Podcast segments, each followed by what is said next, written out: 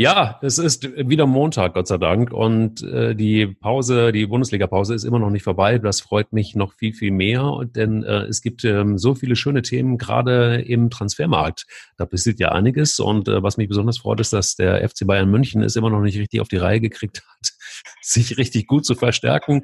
Nico Kovac wird langsam etwas nervös. Nervös bin ich auch, weil am anderen Ende der Leitung ist Thomas Wagner, denke ich, oder? Thomas, bist du da? Hörst du mich? Ja, klar bin ich da und ich bin eigentlich erstaunt, dass du nach dem so bitteren Ausscheiden unserer Damenfußballnationalmannschaft überhaupt deine Tränen schon getrocknet hast.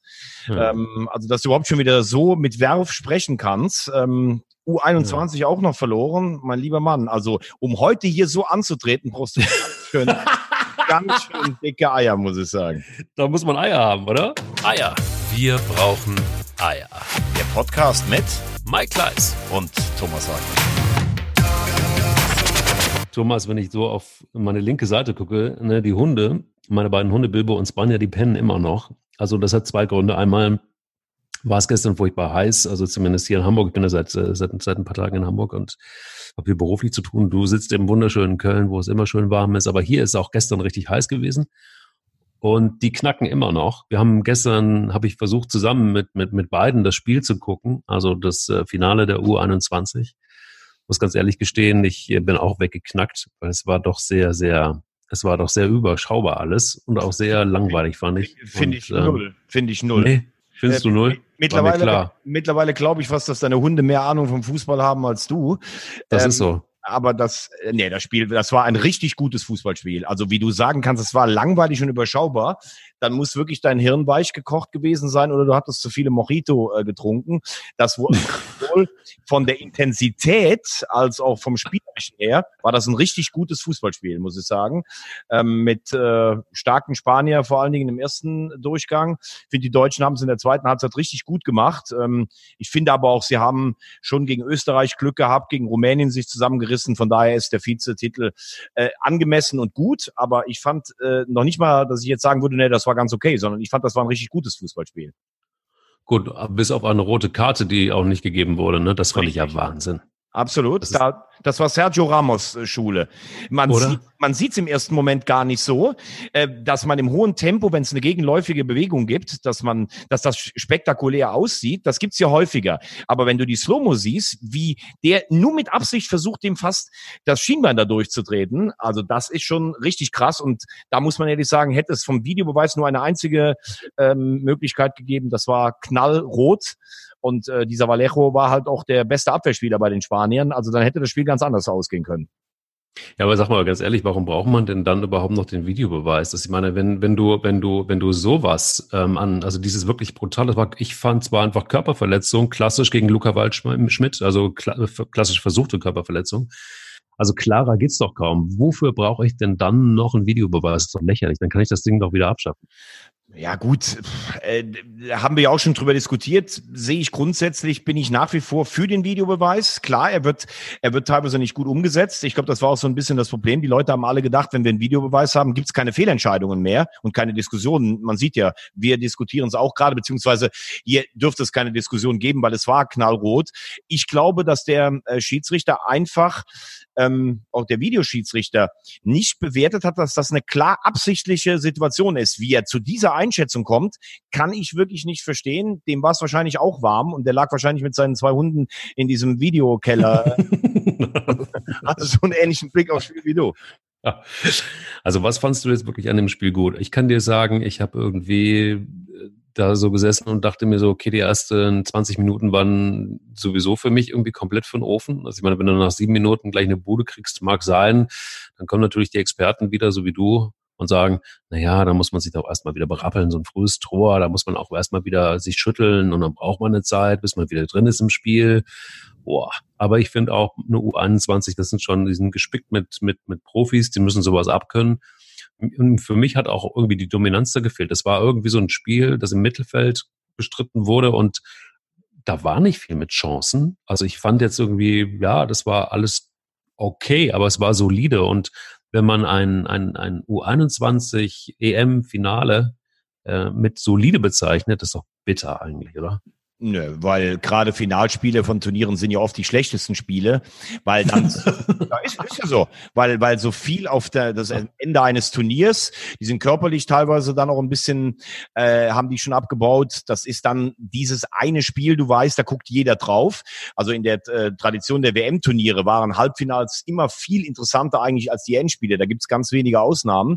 Ähm, klarer Beweis, guck dir mal an, 7-1 Deutschland gegen Brasilien und mit wie viel Glück äh, und wenig spielerischer Brillanz wir dann das Finale gegen Argentinien gewonnen haben.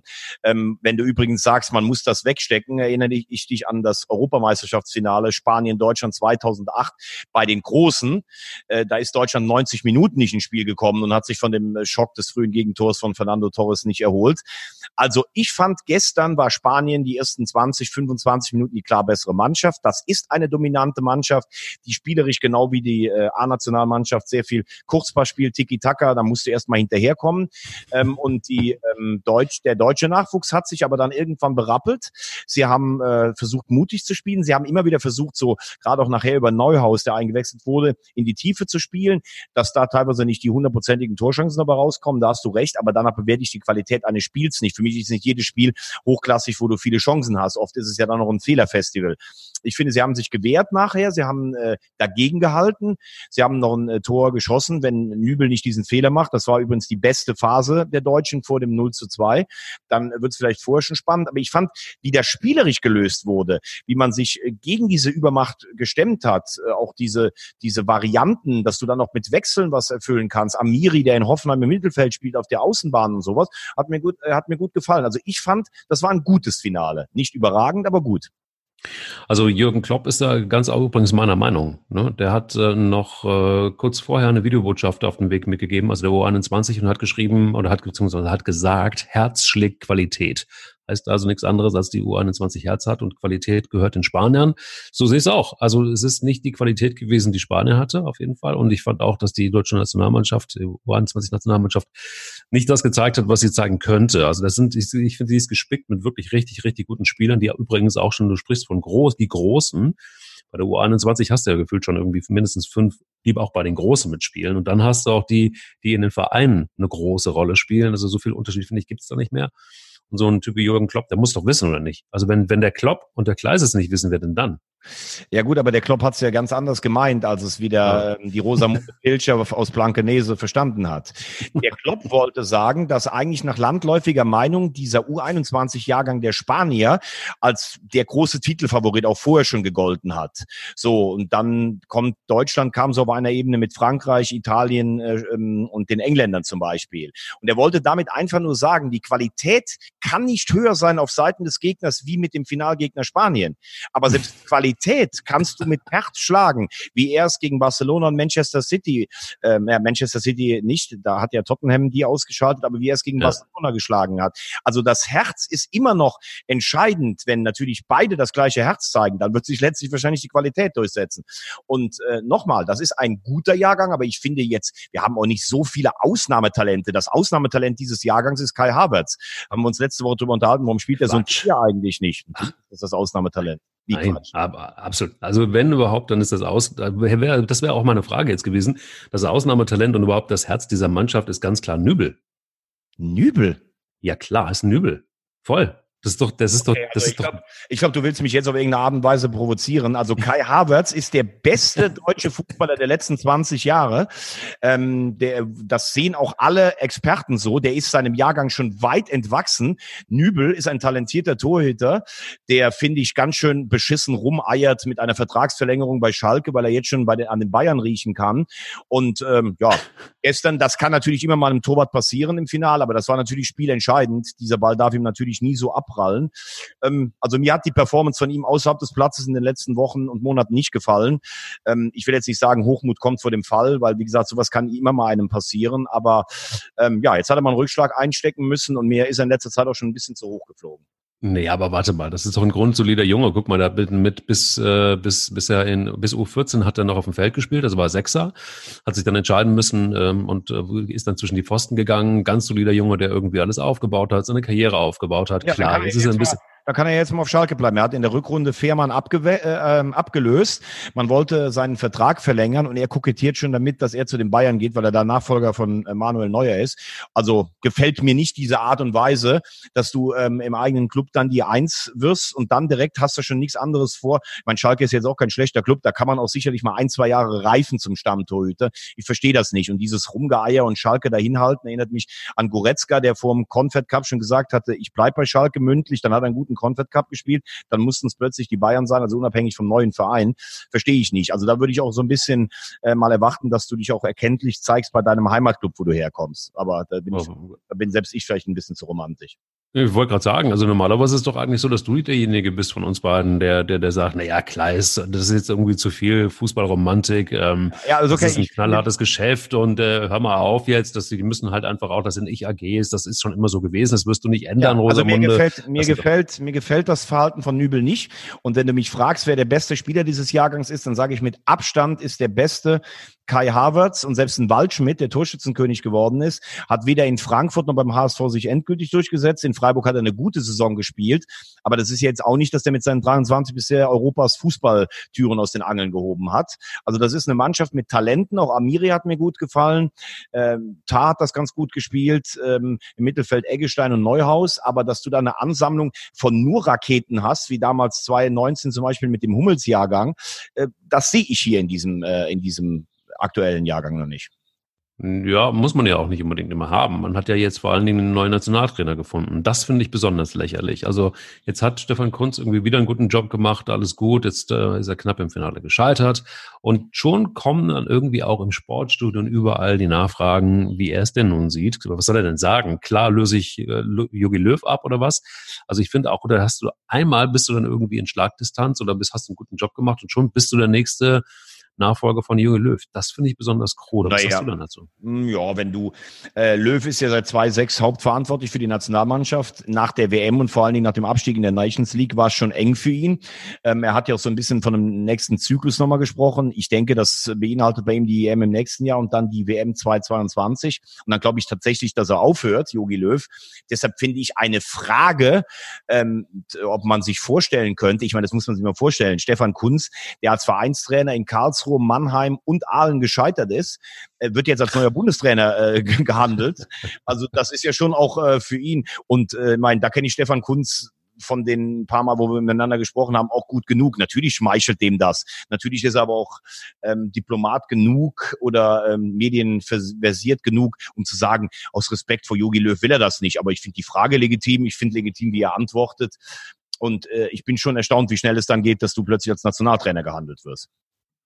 Hast du Verständnis dafür, dass er dann auch sagt, liebe Leute, ähm, ganz ehrlich, äh, stellt mir nicht so eine bescheuerte Frage, es ist äh, alles gut so, wie es ist. Müsste man dann als Stefan Kunz irgendwann mal auch sagen, boah, also hat mir nicht so gefallen, die Art und Weise, wie er es im Sportstudio gemacht hat. Ich fand es ein bisschen von oben herab. Ähm, mhm. Ich hätte eher mir gewünscht, so in der Art und Weise. Klar weiß ich, dass sie sowas fragen müssen, aber sie verstehen sicher auch, dass ich darauf nicht antworten will und kann. Und damit hätte man es auch abbiegeln können. Es war für mich so ein bisschen überheblich. Ähm, hat mir, wie gesagt, nicht so gut gefallen. Was ist das Resümee für dich nach der ähm, EM der U21? Was, was, was bleibt? Ja, bleiben ist bei den Jahrgängen immer, finde ich, schwierig. Neben Havertz, die wir eben angesprochen haben, fehlt ja auch ein Timo Werner zum Beispiel, ne, ähm, der da noch hätte spielen können. Ähm, da sind ja drei, vier Leute, die fehlen. Ähm, ich fand das Turnier aber insgesamt, ähm, es wird wieder ein bisschen offensiver gespielt. Es sind ähm, äh, viele Tore gefallen. Ähm, das war, das war ganz gut. Ähm, jetzt muss man natürlich sehen, wie durchlässig ist das Ganze. Von den zwei Neunern sind immerhin fünf oder sechs Weltmeister 2014 geworden. Ähm, wage ich zu bezweifeln, ob so viele jetzt von denen, die gespielt haben, hier ankommen. Es sind ja schon einige oben angekommen. Ähm, ich würde sagen, um den Jahrgang muss man sich in Deutschland noch keine Sorgen machen. Die Probleme beginnen dann ein bisschen weiter darunter. So U18, U17, U15, da sind viele schon früh ausgeschieden. Da ist man, man hat 2000 viel geschafft mit den Nachwuchsleistungszentren. Man hat aber zu viel auf Gleichmacherei, auf stromförmig getrimmt. Jetzt fehlen dir so ein bisschen teilweise die Individualisten. Das wird vielleicht ein bisschen dauern. Gut, aber wenn du nochmal zu, zu den 2009ern äh, zurückkehrst, ne, da sind ja, da sind ja auch einige, äh, na, wenn, wenn wir jetzt bei einem, andersrum, wenn wir bei einem Resümee sind, der, der EM jetzt gerade ähm, von gestern nochmal, dann ähm, fällt ja auf, dass zum Beispiel bei 2009, da sind ja auch einige ganz schön, naja, einige von den Spielern, die hochgehandelt wurden, auch nicht mehr so wirklich da. Stichwort Sebastian Böhnisch zum Beispiel, oder dann hast du auch, ja, selbst so einen Andreas Beck, dann hast du einen Benedikt, Benedikt Tövedes, ähm, Jerome Boateng ist jetzt auch langsam mal weg vom Fenster. Dann hast du einen Patrick Ebert, ähm, dann hast du Semi Kedira, dann hast du. aber, aber, was, aber worüber reden wir denn jetzt? Also davon, von denen, die du jetzt aufgezählt hast, sind, glaube ich, fünf oder sechs Weltmeister geworden. Bönig hat äh, Bundesliga gespielt und war polnischer Nationalspieler. Beck war deutscher Nationalspieler. Ebert hat in Spanien und in Deutschland in der ersten Liga gespielt. Also es heißt ja nicht automatisch, dass wenn du U21 spielst, dass die dann alle A-Nationalspieler werden. Also aus dem Jahrgang ist doch unheimlich viel hochgekommen. Und man kann sicherlich sagen, ist ein Höwe des Weltklasse jemals gewesen, nur weil er Weltmeister war, aber der hat 2014 bei der WM jedes Spiel gespielt. Also da verstehe ich jetzt nicht ganz den Ansatz, worüber du jetzt redest, was davon bleibt. Also mehr als Weltmeister kannst du ja nicht werden im, später bei den, bei den Senioren. Ja, oder wie ein äh, Florian Fromlowitz, der mittlerweile Torwarttrainer beim SV Stein Wenden ist. Ne? Ja gut, aber, aber ich meine, der ist ja nun auch immer in gespielt. Also bin ich irgendwie nicht, bin ich heute mit vielem nicht einverstanden, was du mir da so bei der U21 entgegenwirfst. Naja, ich sag's deshalb, weil auf der einen Seite wird so irgendwie der, der Jahrgang 2009 immer total gehypt und man dann sagt, ja, da sind Weltmeister drauf entstanden. Aber man, deshalb sage ich es nochmal, da sind ja einige dabei und auch viele dabei sogar, die jetzt irgendwie nicht Weltmeister geworden sind, die nicht die Riesenkarriere gemacht haben. Muss vielleicht auch nicht sein. Genauso da bin ich ja bei dir, dass wenn man sagt, ja, muss ja auch nicht jeder aber dass eben immer so dieser 2009er Jahrgang dann so wahnsinnig gehypt wurde in der letzten Zeit im Zusammenhang mit der EM jetzt dieses Jahr, finde ich total übertrieben. Ne, total. Finde find ich nach wie vor, wenn mehr als ein Viertel des Kaders fünf Jahre später bei den Senioren, wo also alle Jahrgänge zusammen sind, Weltmeister wird, wenn der Rest, ich glaube bis auf zwei oder drei, alle Bundesliga oder irgendeine internationale erste Liga gespielt haben, dann finde ich das eine ganz hohe Durchlässigkeit und da, ich glaube, es gab noch nie so viele, die es nachher geschafft haben. Also da muss ich schon sagen, das fand ich dann schon an diesem Jahrgang 2009, nicht an diesem Turnier, an diesem Jahrgang schon bemerkenswert. Gut, dann haben wir doch das jetzt einfach nochmal Waldorf und Stettler mäßig gut aufbereitet, würde ich sagen. Da sind wir uns nicht einig. Aber das ist ja immer so. Also von daher, wir haben, wir haben zwei Stühle, keine Meinung. Und äh, doch, eine Meinung haben wir schon, aber unterschiedlicher Art. Lass uns die U21 EM vergessen. Sie ist Geschichte. Was aber lang, noch lange nicht Geschichte ist, ist der FC Bayern München. Das wäre auch schade, weil dann hätten wir äh, nicht mehr weiter irgendwelche Lieblingsthemen wie zum Beispiel die Transferpolitik des FC Bayern München. Und äh, das ist doch, um bei Thomas Wagner zu bleiben, Wahnsinn, oder? Also niemand will mehr so richtig zu den Bayern. Ähm, sie kriegen auch niemanden so richtig, um eine ordentliche Mannschaft zusammenzustellen. Nico Kovac wird langsam nervös und sagt, liebe Leute, pass mal auf, ich brauche noch ein paar Spieler, sonst wird das hier nichts. Und dann stellt man ihm kurz noch schnell Hansi Flick an die Seite, damit da Ruhe im Karton ist. Das ist doch irre. Was ist da los bei Bayern? Ich glaube, dass wir jetzt so ein bisschen äh, gerade bei Bayern im, im Transferwesen so einen kleinen Paradigmenwechsel irgendwie mitbekommen. Wir haben das ja auch schon ein paar Mal, wir haben das ja schon ein paar Mal aufbereitet. Das Dogma von Uli Hoeneß über 40 Jahre war, in einem Jahrzehnt müssen wir fünfmal Meister werden, also im Schnitt jeden, jedes zweite Jahr und müssen einmal im Champions League Finale stehen. So, das hat früher gereicht, um alle äh, Ansprüche innerhalb, das sind ja schon hohe Ansprüche, die zu befrieden. Und dafür hat es dann auch oft gereicht, ähm, die zwei, drei Besten aus der Bundesliga zu kaufen, angenehmer Nebeneffekt, die Konkurrenz wird geschwächt und vielleicht ab und zu auch eine richtige Rakete aus dem Ausland zu holen, wie das ja mit Robben und Ribery zum Beispiel gelungen ist oder auch mal Luca Toni. So. Mhm. Und jetzt hat sich die Fußballwelt aber insofern verschoben, dass überhaupt nicht mehr das Maß aller Dinge ist, Meister zu werden und sich damit für einen europäischen Wettbewerb zu qualifizieren, sondern die Top-Clubs Europas haben es so weit getrieben mit ihrer Champions League und sie wollen ja immer weiter, dass letztlich für eine Saison eines Top-Clubs nur noch entscheidend ist, habe ich das Champions League-Finale erreicht, am besten gewonnen, oder ist die Saison maximal drei Minus? Das letzte Woche aufgedröselt mit Barcelona, 15 Punkte Vorsprung vor Real zählt schon nichts mehr. Und jetzt ist es so, dass die Bayern immer noch natürlich die erste Anlaufadresse sind für deutsche Topspieler im Inland. Siehe ein Goretzka, wobei immer noch die Frage ist, ist Goretzka, heute jetzt kommt es zum ersten Mal ungefähr eine Viertelstunde, ist Goretzka oberstes Regal? Weiß ich nicht. Ist Timo Werner oberstes Regal oder passt er eigentlich von der Spielweise gar nicht zu den Bayern dazu? Und dann musst du natürlich über den Tellerrand hinwegblicken Ähm, früher sind sie auch schon nicht aufgefallen durch viele Talente, die sie in Südamerika zum Beispiel geholt haben. Aber jetzt schafft es ein Verein wie Dortmund jedes Jahr zwei, drei Perlen zu holen, wo sie die Fantasie haben. Die kosten dann auch 20, 25 Millionen. Die Fantasie, das werden internationale Topspieler, die ich irgendwann für über 100 weiterverkaufen kann. So. Und die Bayern laufen jetzt irgendwie nach, um Gottes Willen, wen holen wir denn? Oh, Pavard, der ist Weltmeister geworden. Den brauchen wir sofort. Pavard 35 Millionen, völlig überschätzt. Oh, Hernandez, boah, der ist auch Weltmeister. Guter linker Fuß, mit Lisa Razou haben wir gute Erfahrungen gemacht. Okay, brauchen wir. Pratzo, wir brauchen jetzt den Hernandez. Wir brauchen noch mal ein Statement am Transfermarkt. So, dann kauft Salihamidzic für 80 Millionen einen zugegebenermaßen Stamm-Linksverteidiger der französischen Nationalmannschaft, der bei Atletico fast nie ein Tor geschossen hat, für 80 Millionen. Das muss man sich mal vorstellen, ein Abwehrspieler. Da sagen doch die anderen Topclubs in Europa, boah, wenn die schon 80 Millionen für einen Abwehrspieler ausgeben, da gucken wir mal nach den Sturmraketen. Und jetzt sind sie so verzweifelt, weil sie Sané nicht bekommen, dass sie Dembele, den sie vor zwei Jahren, als er sich von Dortmund weggestreikt äh, gestreikt haben, sie den in Schutt und Asche verbal gelegt. Was das für ein charakterschwacher Spieler wäre. Jetzt denken sie sogar über den nach. Und daraus wird dann so ein Schuh. Hönes und Rummenigge waren noch nie als die Scouting-Götter bekannt. Ich glaube auch, dass so der aktuelle Fußball nicht mehr das ist, was sie so mit ihrem Fußballwissen so ganz äh, global überblicken, äh, Richtung Neuzugänge und dann, Brazzo, jetzt hol mal was. Und Brazzo, der eh ja schon sich in diesem Konstrukt überhaupt zu behaupten, der auch oft, oft in der Öffentlichkeit unglücklich ist, der rennt jetzt wie ein Wiesel von links nach rechts wie früher am Fußballplatz und holt sich eine Absage nach der anderen. Das ist ja Wahnsinn. Ein Hazard, der denkt, ja, ein Hazard, der denkt überhaupt nicht darüber nach, zu Bayern zu gehen. Der geht natürlich zu Real. Und als man einen Hazard hätte entdecken können vor vier oder fünf Jahren, als der damals nach Chelsea gegangen ist, da haben die Bayern noch gar nicht drüber nachgedacht. Schwierige Situation. So überlegen in Deutschland wie noch nie, aber gefühlt seit sechs, sieben Jahren noch nie so weit weg von der europäischen Spitze wie äh, das finde ich tatsächlich auch wirklich irgendwie eine krasse Entwicklung, muss man echt sagen. Also ich äh, habe auch irgendwie so einen Eindruck, sie haben ja, was sie gut gemacht haben, wenn man jetzt das mal so aus der Marketingbrille sieht, dann haben sie den Verein ja lange Zeit ganz gut geführt. Also sie haben das, die haben die Marke Bayern München wirklich gut gepflegt und gut aufgebaut. Sie haben kluge, teilweise sehr teure Transfers getätigt, aber das war immer auch was fürs Auge. Es war immer auch was, ich beschreibe es immer mal so, für mich war der FC Bayern München immer so das, das Zirkusraum Kali der Bundesliga. Sie haben immer den größten Zirkus gehabt und sie haben immer auch eine, eine, eine Sensation in den Ring geschmissen. Das waren immer irgendwelche Elefanten, die irgendwie auch auf dem Rücken liegen konnten und, und, und ein Lied singen konnten oder keine Ahnung. Also irgendwas Besonderes war immer bei Bayern. Jedenfalls gefühlt. Jetzt kommst du in so eine, so eine, so eine Phase, wo sie noch nicht mal Kabak kriegen. Kabak, der, der in Stuttgart okay gespielt hat, irgendwie auch drei Tore geschossen hat, der entscheidet sich jetzt natürlich aus anderen Hintergründen, die wir gleich nochmal erörtern wollen, eher für Schalke 04 als für Bayern München.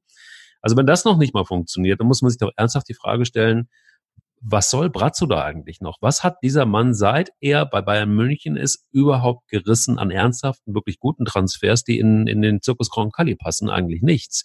Dann hat man sämtliche unmöglichen, komischen, kruden Diskussionen über Trainer geführt und über, hast du nicht gesehen, aber so ein Brazzo ist da untouchable. Warum ist dieser Typ eigentlich so untouchable? Warum? Ja, ob der untouchable ist, ist ja auch immer die Frage. Sie haben ja damals, ist ja auch immer eine Frage der, der Alternativen. Sie wollten einen Eberl haben, sie wollten einen Lahm haben, die wollten übrigens nicht den Posten haben, dass letztlich dann Hönes und Rummenigge doch alles entscheiden. Sie wollten damals einen Kahn haben, der kommt jetzt im nächsten Jahr.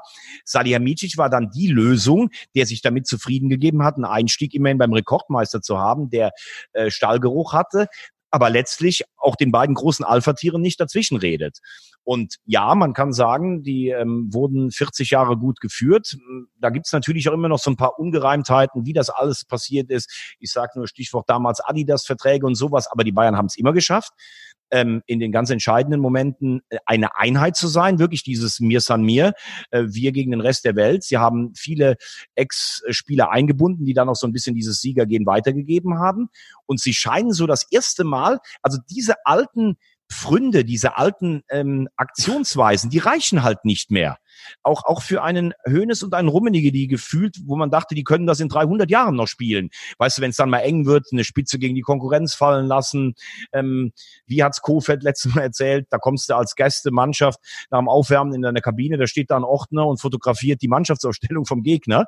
Das haben sie sich alles so erarbeitet über all die Jahre. Das hat doch dann immer gereicht, um alle anderen klein zu halten. Das reicht aber in der momentanen Zeit nicht mehr. Und wenn ich zum Beispiel sehe, dass Liverpool einen Van Dijk holt und äh, dafür holt Bayern Einen Hernandez für dasselbe Geld, dann muss ich sagen, es ist einfach so, kennst du das? Du denkst am Anfang, du hast irgendwie die Auswahl, wenn du in große, du mietest mit einer Fußballmannschaft eine Finca.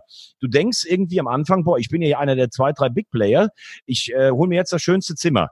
Da kommst du dahin, boah, dann ist im allerschönsten Zimmer liegt schon der Klopp drin. Dann gehst du eine, ein Stockwerk runter und dann, dann liegt dann irgendeiner von Real Madrid. Und dann rennst du plötzlich, oh, das eine hat keine Klimaanlage, das andere ist nur zu weit vom Pool, das andere hat den, Müll, den Mülleimer davor stehen und das andere ist im Hinterhof, wo es zu laut ist. Dann fliegst du von links nach rechts und kriegst nachher irgendwas, wo du gar nicht mehr zufrieden bist. So kommt mir das im Moment ein bisschen vor. Und nicht viele hätten so einen Job wie Brazzo überhaupt angenommen. Ich bezweifle aber, dass Brazzo das Näschen hat oder das Näschen ist, um da diese, wie Michael Zorg, diese ganzen Juwelen aufzutrüffeln. Und so also wo ist denn? Ja. Wo, ja, so erklärt sie im Moment das Problem. In, in welchem äh, Zimmer ist Brazzo denn gerade? Irgendwie im, im, im Halsungskeller und kommt nicht nee, mehr nee. raus? Oder? Nee, Brazzo liegt schon bei einer Mannschaft von 20 Leuten immer noch so im, äh, im, im Zimmer 6 oder 7, gehobene Mittelklasse, aber das ist ja nicht der Anspruch von Bayern. Und da man sich aber heute nur noch mit der europäischen Top-Elite vergleicht, ist das eine völlig ungewohnte Situation für die Bayern siebenmal hintereinander Meister. Das ist ja eigentlich Wahnsinn. Da wären die früher, hätten die permanent den Defil, Defil, Defibrillator-Marsch, hätte ich schon fast gesagt, Defiliermarsch gespielt. Und jetzt reicht's gerade noch für die Note 3 plus für so eine Saison. Das ist die neue Zeitrechnung im Fußball. Und damit tun sie sich schwer im Moment. Okay, aber wo wollen Sie denn dann irgendwie anknüpfen? Also ich meine, wo steht Bayern München gefühlt für dich im, im, im europäischen äh, Zirkus insgesamt? Also Bayern München, Bayern München kann in der guten Saison sicherlich immer noch Halbfinale oder Finale der Champions League erreichen, hat ja Tottenham dieses Jahr auch. Aber sie gehören für mich nicht mehr zu den vier, fünf Top-Clubs, äh, die sie ganz lange waren. Ich würde sagen im Moment eher ja fünf bis zehn. Das ist also, kein europäischer Hochadel, aber immer noch ambitioniert. Also würdest du sagen, eher so in der, so ein mittleres Regal, oberes Regal auf gar keinen Fall mehr, oder? Von vier Regalen im internationalen Vergleich Regal zwei. Regal zwei, okay, ja. also da, wo die, wo die Chips stehen. Okay, das ist gut. äh, immerhin. Also sagt der, ja immer noch. Sagt der Fitnesspapst sagt der Fitnesspapst und äh, lacht Ja, und zu Kabak, und da können wir dann natürlich vielleicht aufs nächste Thema kommen, bisschen auch auf, der geht nach Schalke. Da glaube ich aber natürlich, die wissen jetzt auch, wenn sie Kabak kaufen, dann sagen die Leute, ja gut, Leute, ihr, ihr redet immer von Stars und holt Fiete ab und ihr holt Pavard und ihr holt Kabak. Kabak wäre jemand gewesen, wenn du vielleicht Hummels und Boateng gehabt hättest, um zu sagen, der bleibt jetzt ein Jahr, kommt der, trainiert mit den Bayern auf dem Niveau, wird ab und zu reingeworfen und spielt dann. Aber das ist natürlich im Moment nicht die Ambition und Art der Transfer Transfers, die man braucht.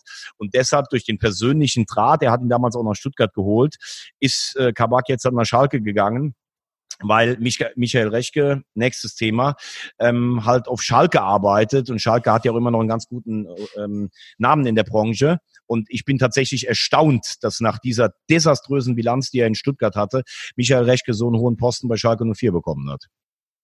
Ja, das ist wirklich erstaunlich. Also ich frage mich tatsächlich auch, wie man, wie man auf den gekommen ist. Also wenn du durch so eine Einkaufspolitik, wir hatten es ja schon wirklich ein paar Mal, auch hier in diesem wunderbaren äh, Podcast. Und wir hatten oft genug Eier und haben gesagt, Reschke hat da einfach äh, keinen guten Job gemacht in Stuttgart. Kann man so nicht machen, ist maßgeblich auch mit dafür verantwortlich, dass Stuttgart abgestiegen ist, weil eben der Kader so war, wie er war. Und dann pickt er sich jetzt in einer neuen Funktion, die Herr Tönnies ihm gegeben hat und wo er ihn gut für bezahlt, ähm, äh, ja, ist auch praktisch wieder hochgefallen, muss man echt sagen. Also hast einen scheiß Job gemacht und fällst hoch. Das ist so dieses klassische Stammtischniveau, das ich jetzt gerne mal ziehe. Ne? Jeder, der, also du musst möglichst viel Scheiße bauen und du fällst die Treppe hoch. So ist es aber eben auch gewesen. Und dann holt er sich dann die Rosinen raus und der folgt ihm auch noch nach Schalke und sagt so, alles klar, Michi Rechke, dann komme ich, ist doch kein Thema. Gerne. Ja, gut, aber ich meine, Schalke spielt ja schon Bundesliga und äh, Stuttgart nicht. Also und wenn Kabak dann sagt, ich möchte irgendwo anders hingehen und der spielt ja, ja auch ein halb, halbes Jahr, also da kann man den Spieler schon verstehen. Ähm, zu dem anderen, äh, ja, er fällt die Treppe eigentlich hoch, wobei natürlich in einer, in einer anderen Rolle. Also da muss man ja zu sagen, er war ja in Leverkusen, galt er ja jahrelang als Kaderplaner im Hintergrund, der Spieler kennt. Das hat er bei Bayern auch gemacht. Äh, bei Bayern war sein Ruf durchwachsen, also manchmal gute Transfers, manchmal nicht so gute Transfers, zum Beispiel Vidal, ähm, auch ähm, damals über seinen Leverkusener Kontakt letztlich noch zu den Bayern geholt. Also das, äh, das war gemischt. Und bei Stuttgart äh, hat er im ersten Jahr ähm, ist er Siebter geworden. Da wissen die, glaube ich, bis heute noch nicht, wie das passiert ist. Alles Glück dieser letzten Jahrzehnte ist auf Taifun Korkut und Michael Rechke runtergekommen. und dann war er Sportvorstand, also das, was jetzt Schneider in, äh, in, in Schalke ist, der ist ja sein Vorgesetzter. Und dann hat er komplett in die, ähm, in die Scheiße gegriffen. Also Stuttgart ist sowas von verdient abgestiegen. Ich finde, er hatte eine unterirdische Außendarstellung, so ein bisschen selbstgefällig und sowas. Und auch so manchmal von oben herab. Und dann wird er jetzt nach Schalke geholt von seinem alten, von der alten Schwaben-Connection von Schneider wieder. Jetzt kann man natürlich aus Schneiders Sicht sagen, ich hoffe, dass, äh, dass äh, Rechke wieder das Näschen hat, wie er es früher in Leverkusen und teilweise bei den Bayern hatte, in einer anderen Funktion. Ich wage aber zu bezweifeln, ob so ein Rechke, der jetzt einfach auch an diesem Rampenlicht gekostet hat, ob der sich jetzt wieder ruhig in die zweite Reihe zurückzieht. Jedenfalls verstehe ich es nicht, dass man nach einer solch katastrophalen Station wie Stuttgart da hätte ich jetzt echt gedacht, der muss erstmal ein Jahr Pause machen oder so, bis sich da jemand für den überhaupt interessiert. Ne? Alte Seilschaft funktioniert nicht, geht dann, geht dann zu Schalke. Ähm, ja, sehr in interessantes Konstrukt, auch dass Clemens Tönnies wieder, wiedergewählt wurde. In den letzten Jahren hat sich Schalke eigentlich immer weiter von der Spitze entfernt bin ich, bin ich mal sehr gespannt. Und da sind wir wieder beim alten Thema. Manchmal kann man es nicht nachvollziehen, wie solche Menschen wieder an den Posten kommen. Und andere, auch Lieblingsthema von mir, Bruno Labbadia, der überall Erfolg hatte, der hat dann irgendwie steckt in welchen Schubladen fest und kriegt keinen neuen Job. Von wem ist der Satz, bin aktuell der beste Trainer, der ich sein kann? Von Bruno Labbadia selbst. Mhm. Und damit meint er ja selbst sich in seiner Entwicklung. Ne?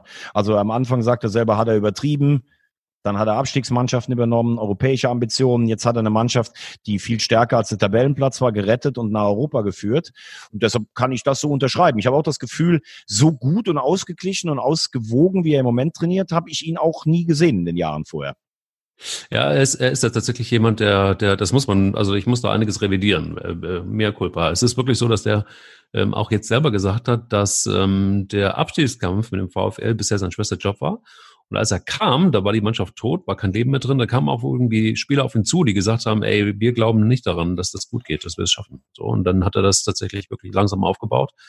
Und ähm, er sagte halt jetzt auch, er bräuchte einfach mal ein bisschen Pause. Meint aber auch, dass in einem Interview mit Kicker, ähm, dass ähm, das mit dem Jörg Schmatke auch ganz gut gelaufen wäre. Also dass man da jetzt irgendwie kein Beef gehabt hätte, sondern dass es einfach eine ganz klare Angelegenheit gewesen wäre. Da könnte er an, würde er andere Situationen kennen in diesem ekelhaften Geschäft Fußball.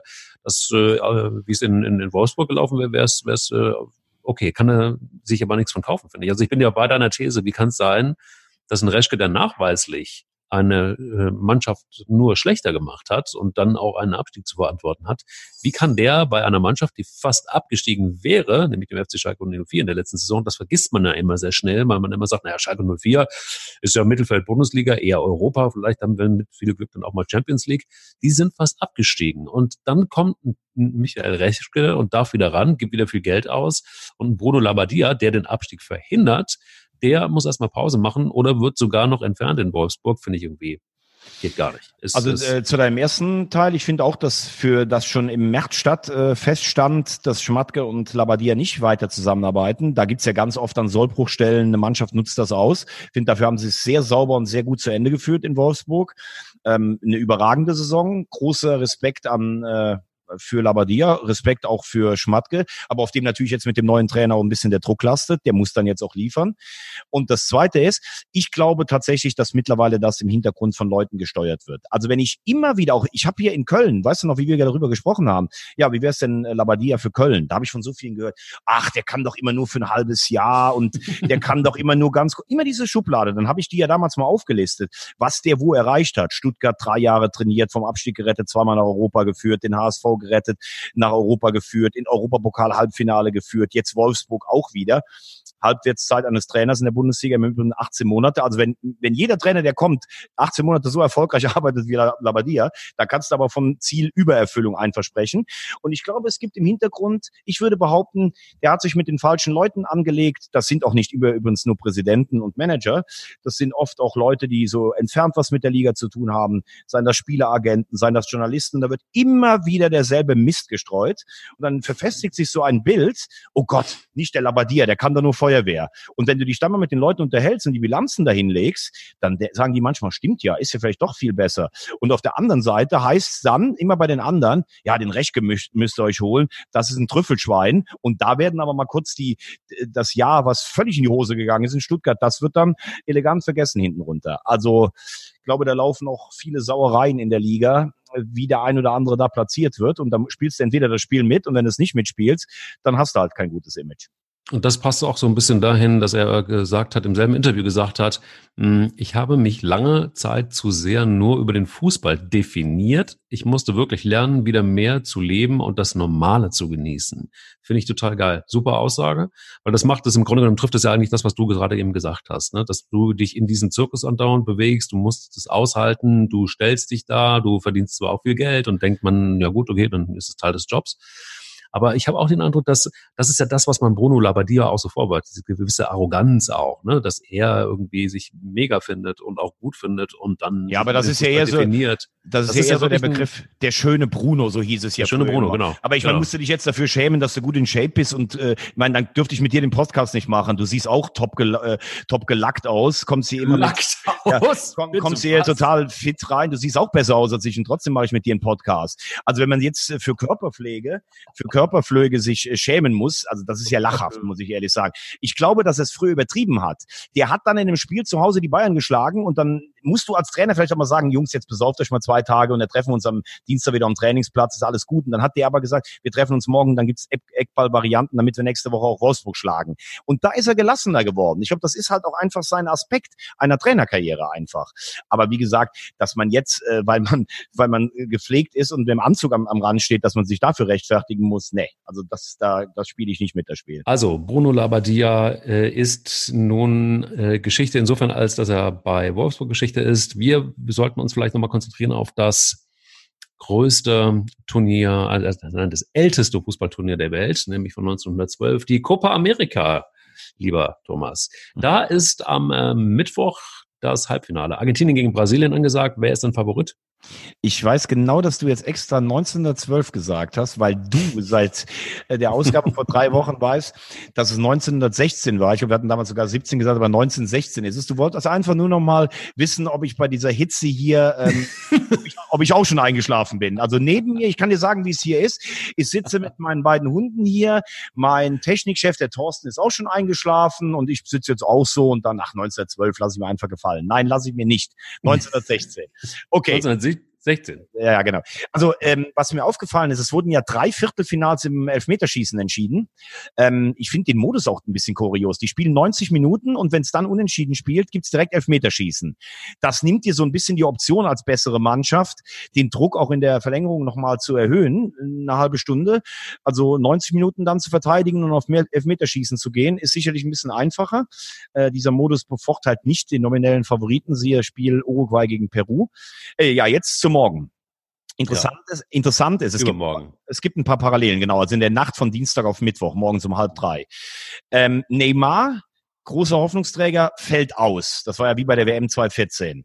Ähm, man hat sich mit einem äh, Elfmeterschießen, beziehungsweise man musste über ein Elfmeterschießen in, den, in der K.O.-Runde, ähm, hat man sich fürs Halbfinale äh, jetzt äh, qualifiziert. Das war damals gegen Chile, glaube ich, im Achtelfinale, jetzt gegen Paraguay. Und das fin Halbfinale findet in Belo Horizonte statt. Also in diesem Stadion, was für jeden Brasilianer das Schlimmste ist, was er wahrscheinlich überhaupt nur aussprechen kann. 1 zu 7 gegen Deutschland. Und jetzt kommt Argentinien, die sich irgendwie so ein bisschen durch die Vorrunde gewurstelt haben. Nur ein Sieg gegen Katar, jetzt 2-0 Venezuela. Das nimmt keiner so ganz ehrlich. Und jetzt praktisch auf der einen Seite die Brasilianer, die endlich mal wieder was gewinnen müssen, im eigenen Land vor allen Dingen. Das könnte so ein bisschen die Schmacht tilgen. Auf der anderen Seite Messi, der diesem Titel mit Argentinien hinterherläuft, wie ein Kind, das sich jedes Jahr an Weihnachten was wünscht und, und kriegt's einfach nicht. Seit 93 die Copa nicht mehr gewonnen, seit 86 keine Weltmeisterschaft mehr gewonnen. Dieses große Fußballland und er ist, er scheint wieder, wie so oft, nicht in der Form, die man, die man so kennt. Er hat das auch eingeräumt. Er hat gesagt, dass er im Moment nicht der beste Messi ist, den er selber kennt. Hat dann aber auch gesagt, ja, die Plätze sind auch schlecht. Ähm, er wird ja in Argentinien eh immer total kritisch gesehen. Und da kommt wieder so ein bisschen das raus, was es bei Messi ganz oft gibt. in, er, er funktioniert in einer Mannschaft wie Barcelona unfassbar. Da ist er ein Spieler, der gefühlt in jeder Minute des Spiels zehn andere Leute austanzen kann und ein Tor schießt. Aber in Argentinien mit zwar einer Ansammlung von guten Spielern, aber wenig Vorbereitungszeit, einem ganz anderen Spielstil, wird er gar nicht so eingebunden und er wird teilweise echt auch zu kritisch gesehen. Also wenn ich ans WM-Finale 2014 sehe, wie der die Deutschen hinten durcheinandergewirbelt hat und dann oft an Neuer gescheitert ist, da wird man ihm auch nicht ganz gerecht. Aber Fakt ist, das ist jetzt morgen Crunch-Time. Er ist 32, er hat nicht mehr so viel Zeit für einen großen Titel mit Argentinien. Argentinien, Brasilien, das ist ja eine Rivalität, das können wir uns ja selbst nicht vorstellen. Das ist schlimmste Zeit in Deutschland, Holland hoch sechs, würde ich sagen. Und da wird's morgen äh, richtig brennen. Martinez hat sich ähm, in Vordergrund gespielt bei den Argentiniern. Mein Herz ist ganz klar bei der Albi Celeste. Äh, ich würde sagen, leicht favorisiert ist Brasilien, aber das wird ein Ding. Da sitze ich morgen um 2.30 Uhr mit einem Mojito und gekühlt auf jeden Fall, auf jeden Fall vom Fernsehen. Vielleicht kannst du mir deine beiden Hunde noch schlafen dabei so aus, ausleihen, damit die mal ein bisschen was von Fußball verstehen danach, wenn die mit mir geguckt haben. Ja, genau. Es wird wahrscheinlich ein so fürchterlich langweiliges Spiel. Ich habe ich hab mich dieses Mal dafür entschieden, allerdings wie, wie, wie bei allen Spielen äh, der Copa America, doch äh, mich eher schlafen zu legen. Also es meinen Hunden gleich zu tun und ich warte einfach auf den nächsten Podcast ab.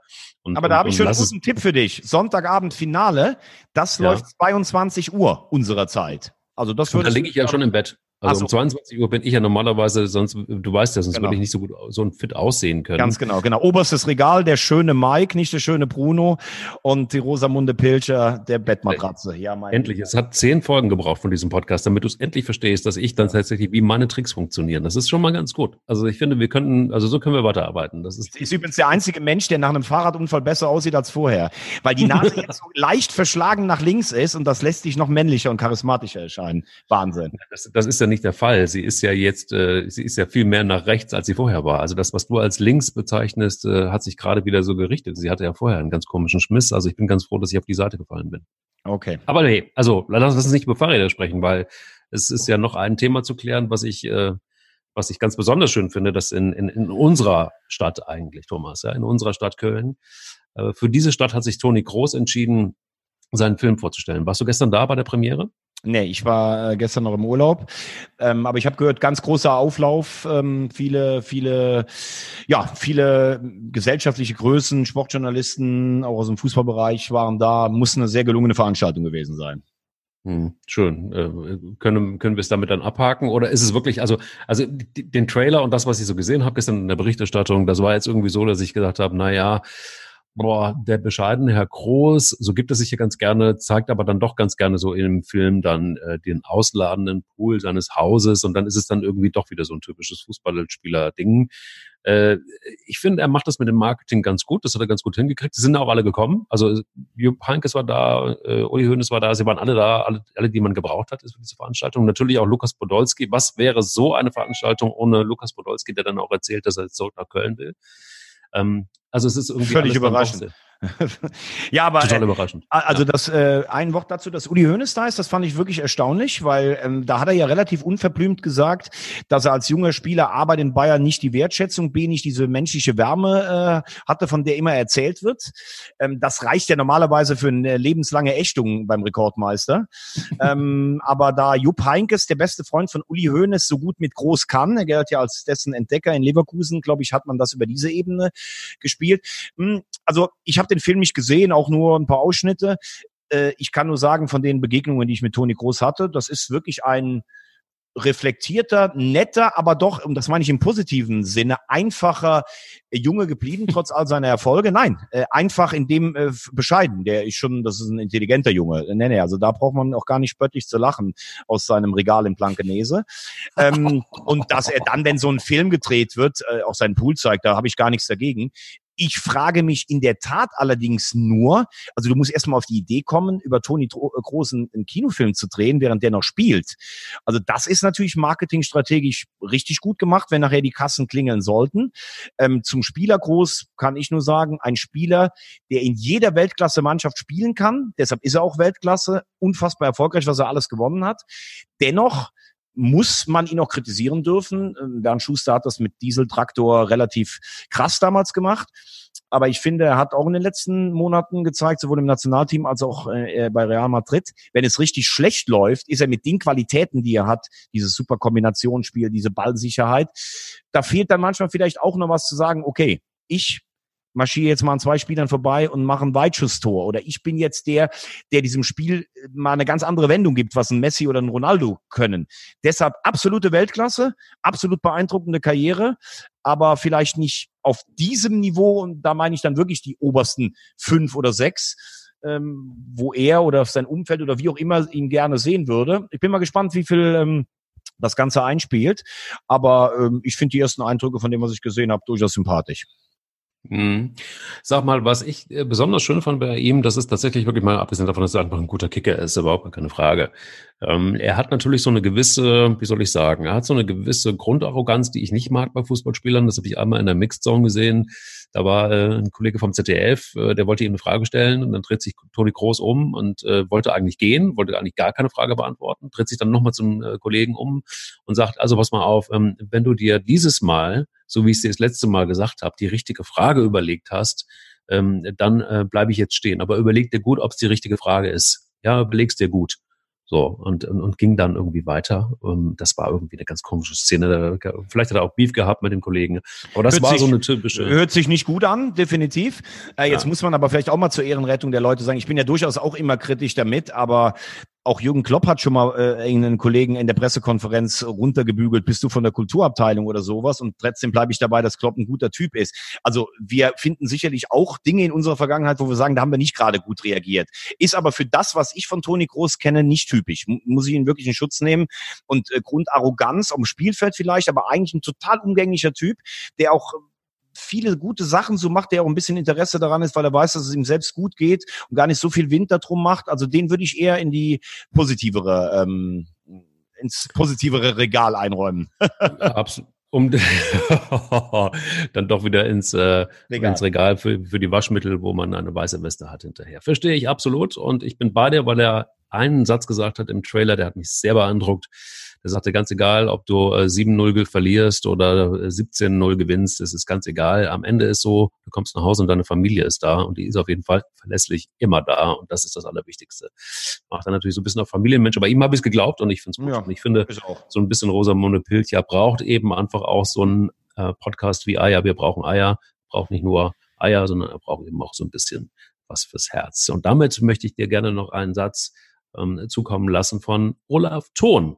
Du erinnerst dich, der kurz, so, nein, nicht kurz, der eine ganze Zeit beim FC Bayern München gespielt hat und in der Saison 1993, 94 dort ähm, 15 Mal eingesetzt worden war. Dann ging er zurück zu äh, Schalke 04, da wo er eigentlich herkam. Und ist also ein Rückkehrer gewesen. Kennt sich also damit aus, wenn man von Bayern München zurück in die Heimat geht und hat Mats Hummels, der ja nun jetzt von Dortmund war, Thema beim letzten Podcast, zurück äh, zum, äh, zum Borussia Dortmund wechselt, hat ihm einige Tipps gegeben und hat einen Satz gesagt, äh, der besonders wertvoll war im äh, Zusammenhang wieder zurückzukommen oder zurück in die Heimat zu kehren. Da hat er gesagt, Olaf Thon, es war schön, wieder zu den Eltern zu gehen und den Lieblingseintopf essen zu können. Puh. Ist das schön oder was? Olaf Thon, der Mann mit der Ruhrpott-Philosophie, mein lieber Mann. Bei Onkel Fritz hat er ja das Fußballspielen damals gelernt. Ich glaube, äh, es ist wirklich schön. Ganz kleiner Unterschied vielleicht noch. Er kommt ja direkt aus Gelsenkirchen, während Hummels ja bei den Bayern aufgewachsen ist, dann in Dortmund seine Karriere ähm, so Klar. richtig ins Laufen gebracht hat. Ne? Und ja. äh, übrigens, Ton hatte ja durchaus auch gute Zeiten bei den Bayern. Er war dann oft verletzt. Ähm, Hummels kommt aber zurück als jemand, der immer sehr meinungsstark war. Ton war einfach eher so ein bisschen Liebling der Massen, aber in einem hat er natürlich recht. Der Eintopf im Ruhrgebiet, der schmeckt natürlich besser als bei den Bayern. Absolut. Ob mit oder ohne Eiern, aber der schmeckt auf jeden Fall besser. In diesem Sinne würde ich sagen, äh, wir hören uns nächste Woche und wir gucken mal, wer Eier hat in der kommenden Woche, was äh, die Transferpolitik angeht. Wer Eier hat im Sinne von, na, äh, wir machen auch mal eine Kampfansage in Richtung Meisterschaft. Ich bin sehr gespannt. Es bleibt spannend. Was treibst du so diese Woche? Wie wird deine Woche? Ich werde äh, viel im Stadionbad rumhängen, ein bisschen äh, vom Zehner springen und ein bisschen posen.